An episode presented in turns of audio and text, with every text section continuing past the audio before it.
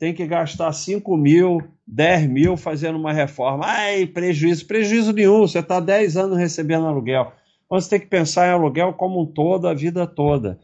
Baster.com, mais de 20 anos de educação financeira e investimentos. Thomas West, tenho muito lixo que não porto mais, mas que totaliza uns 3% da minha carteira. Não vão vingar. Vendo eles ou esqueço e deixo virar 1%. Isso é uma decisão tua, né? Como sempre tem um FAQ, então você vai, olha o FAQ, respira e decide. Isso é uma decisão sua, mas é 3% que vai ver. Eu acho que você tem coisa mais importante para se preocupar do que com 3%. Não comprar mais é uma forma de sair, porque vai sendo cada vez um percentual menor do seu patrimônio. Se for ruim mesmo, vai dar um retorno menor que a média do seu patrimônio e vai virando um percentual menor ainda. Então, não sei por que você está preocupado com isso, tanto faz. Se está te incomodando, vende. Se não está, deixa quieto. Ah, Kind of Magic era espetacular. Tudo que eu fiz, é, eu perdi tudo duas vezes, mas o Kind of Magic pagou. A gente fazia uma operação enorme que se chamava Leviathan, que era uma compra de volatilidade. Depois a gente começou a fazer venda de volatilidade, mas era uma que era o boi, o boi do Basta. Até hoje tem gente que chama de boi do Basta. Foi eu que dei esse nome.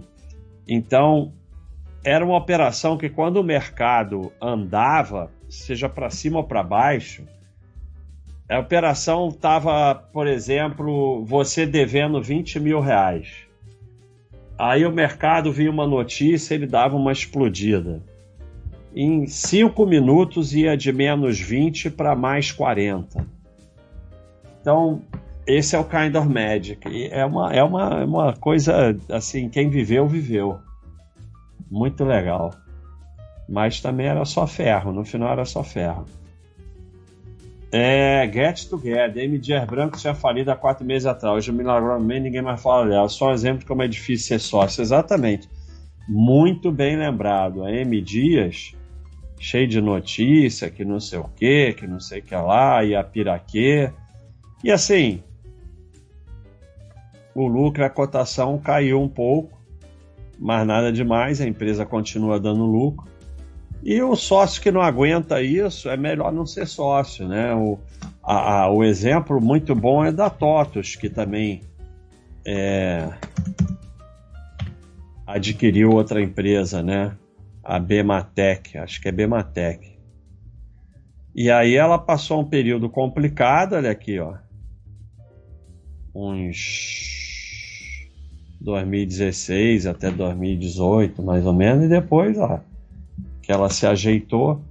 Então foi um período aqui, ó. Ela ficou de lado oito anos. Oito anos de lado. Quem que aguenta isso? Ninguém aguenta.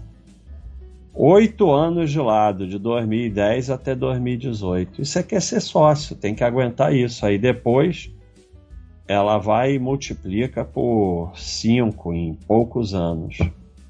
Então, é, como você não aguenta aqui essa parte, você não vai pegar essa parte aqui. Aí de novo, Juliano, Juliano. Ai.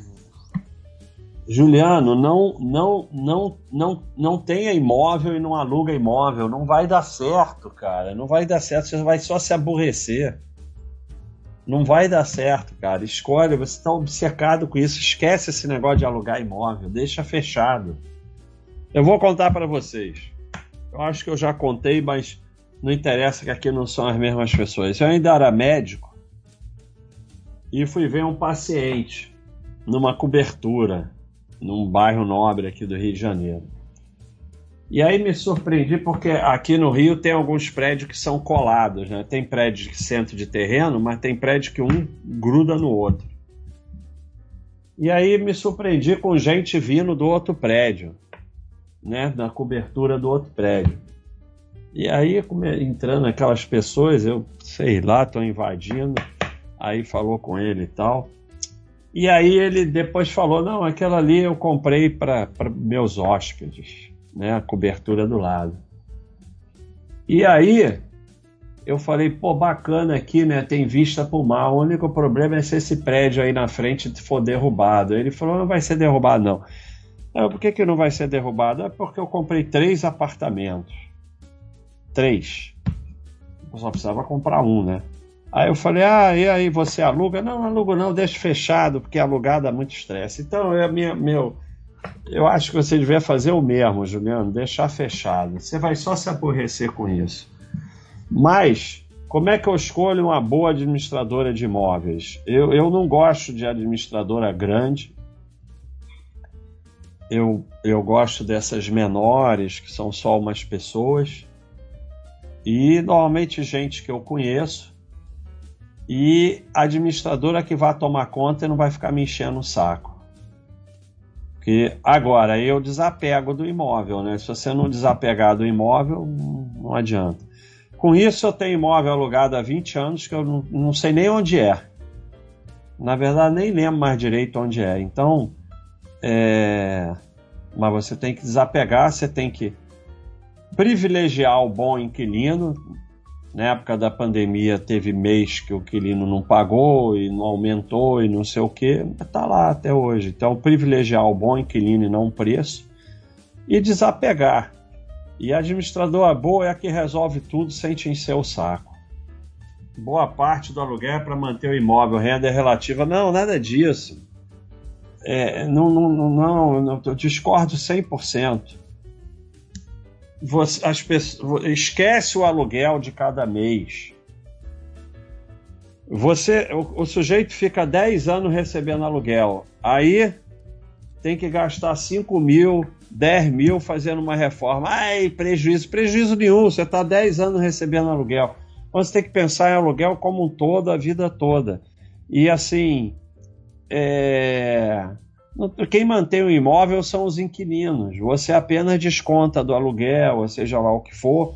Eventualmente você pode fazer alguma coisa, não, não interessa. Tem um trabalho bem tranquilo, renda em dólar, mais home office, mais horário flexível, mas sinto que mesmo aos 22 estou perdendo tempo quando poderia estar construindo algo. Tenho 50 ideias anotadas. Então, a primeira coisa é, é a, eu, anotar as ideias. Eu acho que você, é, se você já tem ideias, já é uma grande coisa.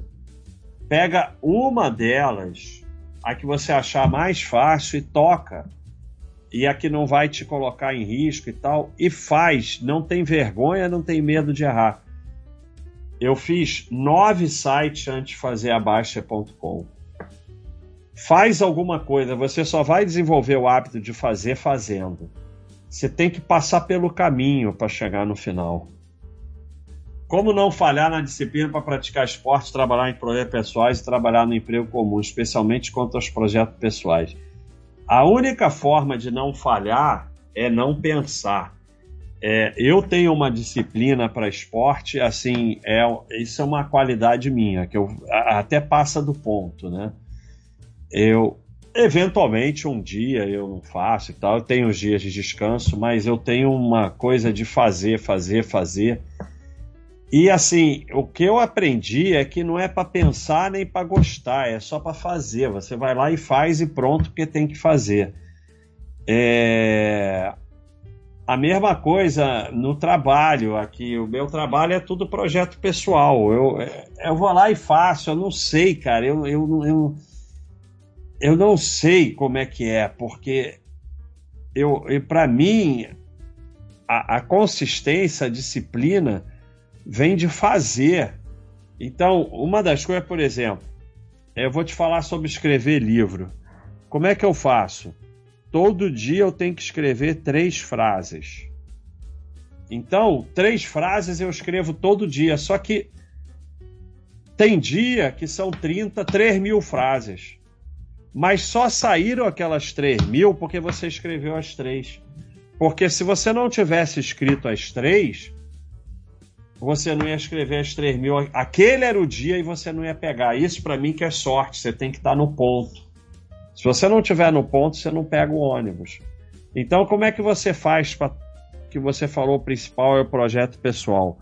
Você determina um mínimo que você vai fazer todo dia. Claro, um dia você pode fazer, tipo uma folga semanal. Então, todo dia eu vou fazer esse mínimozinho aqui. Aí você vai ver que alguns dias você só faz aquele mínimo mas um dia você explode Mas se você não tivesse a disciplina de fazer o mínimo todo dia, você não pegava aquele dia. Então, para mim, é isso aí. Empresa pequena de pessoa física que tem dívida quebrou e você não sabe. É, empresa de pessoa física é igual pessoa física. Quem pode fazer dívida é a Vale, é a Droga Raia, é a VEG. Você não pode fazer dívida, vai quebrar, vem uma pandemia, vem não sei o que, né? quebrou. Você quer que a tua empresa cresça, ela tem que sobrar dinheiro. Se não sobra dinheiro, como é que você vai pagar a dívida?